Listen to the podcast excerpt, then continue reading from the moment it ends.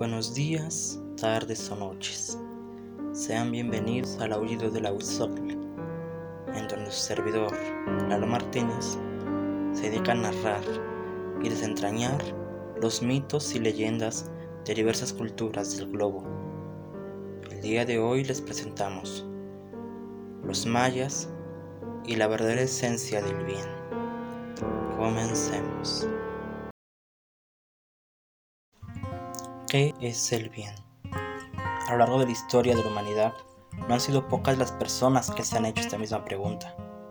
Sin embargo, la definición cambia a través de las culturas, religiones e incluso los ideales personales. Esto lo convierte en uno de los conceptos más abstractos de los que tengamos conocimiento. Actualmente, nuestra Academia de la Real Lengua Española define la palabra en un sentido metafísico de la siguiente manera. Aquello que en sí mismo tiene el complemento de la perfección en su propio género, o lo que es objeto de la voluntad, la cual ni se mueve ni puede moverse sino por el bien, sea verdadero o aprendido falsamente como tal. ¿Qué les parece si desciframos ese trabalenguas? Para empezar, nos dice tres cosas importantes. Primera, que el bien es un complemento de la perfección en cada género de seres. Segunda, hace referencia a una tendencia, más concretamente a la voluntad humana. Y tercera, que la voluntad solo se mueve por el bien, aunque sea aprendido falsamente.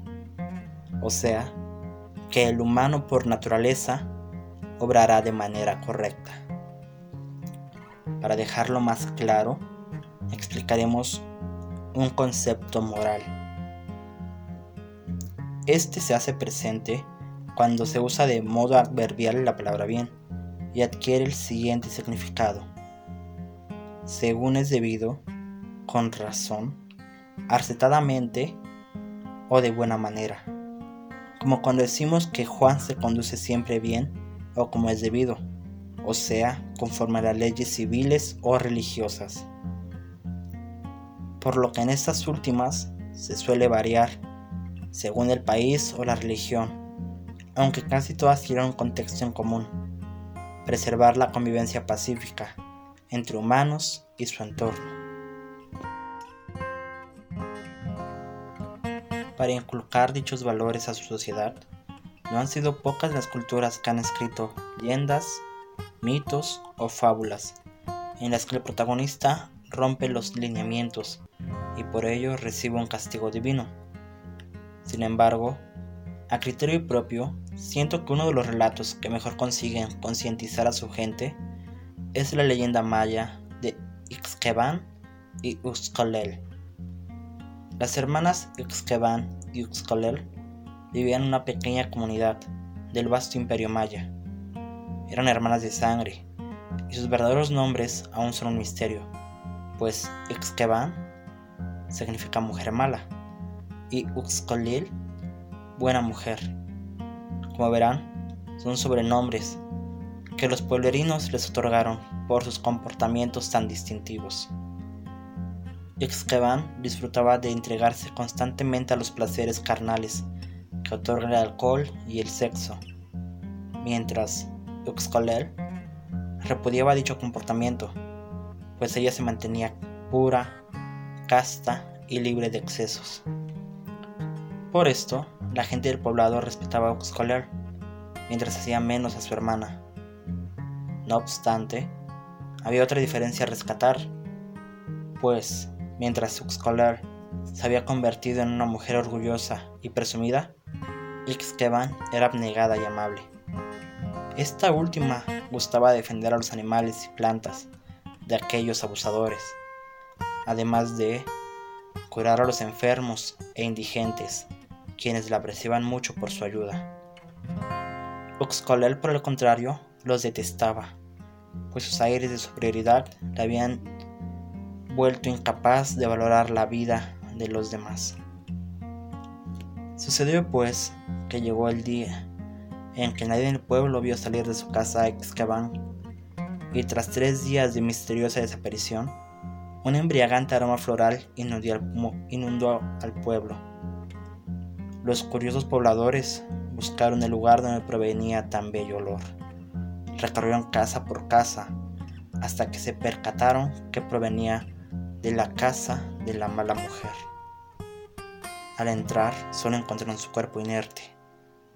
La muerte había llegado por ella hace días, pero los espíritus del bosque, a los que con cariño había defendido y cuidado, la habían estado velando, ocasionando que desprendiera tan divina esencia. El perfume perduró en el pueblo incluso días después de su cortejo fúnebre, organizado por los enfermos, a los que había sanado. Solo ellos y los animales del bosque fueron a darle el último adiós, y de su tumba brotó el extabetón, una rareza de la naturaleza, cuya belleza se ve opacada por el delicioso néctar que desprende, el cual, al ser bebido, embriaga y enamora a los hombres. Igual a los desenfrenos de amor a los que Exqueban se entregaba. Esto no fue suficiente prueba de su bondad para los pobladores, ni para su hermana, quienes enseñaron de malicia y envidia. Argumentaban que dicho acto solo podía ser consecuencia de un maléfico pacto. Aseguraron que si el cuerpo de una pecadora como Ixqueban había desatado tan bello aroma, la castidad de Uxcoler la harían merecedora de algo superior. Así transcurrió el tiempo, hasta que el funesto día ocurrió. La buena mujer pereció. No hubo nadie en el pueblo que no llorase su muerte, y tampoco hubo quien se resistiera a acudir a su funeral, con la esperanza de presenciar un milagro, como el de su hermana Exqueban. Su cortejo fúnebre fue gigantesco. Fue un día de luto total en el pueblo. Sin embargo, la sorpresa fue gigante cuando de su cadáver comenzó a expeler un aroma tan fétido y espantoso que para los presentes fue insoportable. De inmediato fue enterrada en los confines más apartados del pueblo, para luego cubrir su foso con flores que destruyeran la pestilencia, aunque dicha medida de nada sirvió, pues a la mañana siguiente las bellas flores yacían marchitas y de la tumba había emergido un sacán, un cactus pequeño del que ocasionalmente nace una bella flor, aunque inerte. Además, se sabe que sus espinas ponzoñosas al mínimo contacto causan dolor fue entonces que el pueblo entendió lo ocurrido. A la que querían mala mujer se le recompensó con tan bello final por su nobleza interna, que solo desbordaba en aquellos que la necesitaban y que compensaban con creces las acciones que ellos consideraban impuras. Mientras que a la considerada buena mujer no eran más que apariencias, pues su alma era putrefacta, llena de envidias y su hermana y menosprecio a los menos afortunados. Esto mismo le hizo merecedora de una terrible maldición, pues de vez en cuando regresa a la vida disfrazada de Xkeban, aunque desprendida de su nobleza interna, pues solo sabe seducir a los hombres, a quienes considera interesantes. Los conduce bajo un árbol de ceiba, mientras peina sus largos cabellos con una pieza de sacam. Una vez allí, hacen de sus cuerpos uno, y en medio de tan pasional acto, les arrebata la vida. A este malévolo ente se le llama Ixtabay.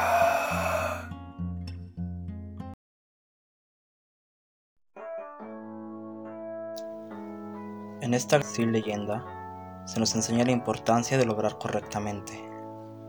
Uno de mis objetivos con este proyecto se le ayudara a concientizar a mis escuchas sobre la importancia de llevar una vida de rectitud.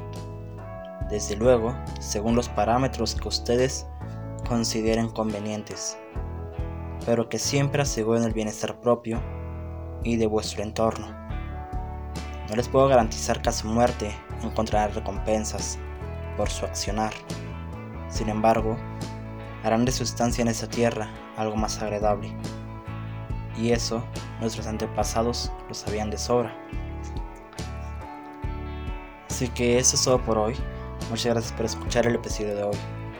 Síganme en Facebook como el aullido de la Wisocl, en Instagram y Twitter como arroba y nos vemos en la próxima. Bon voyage.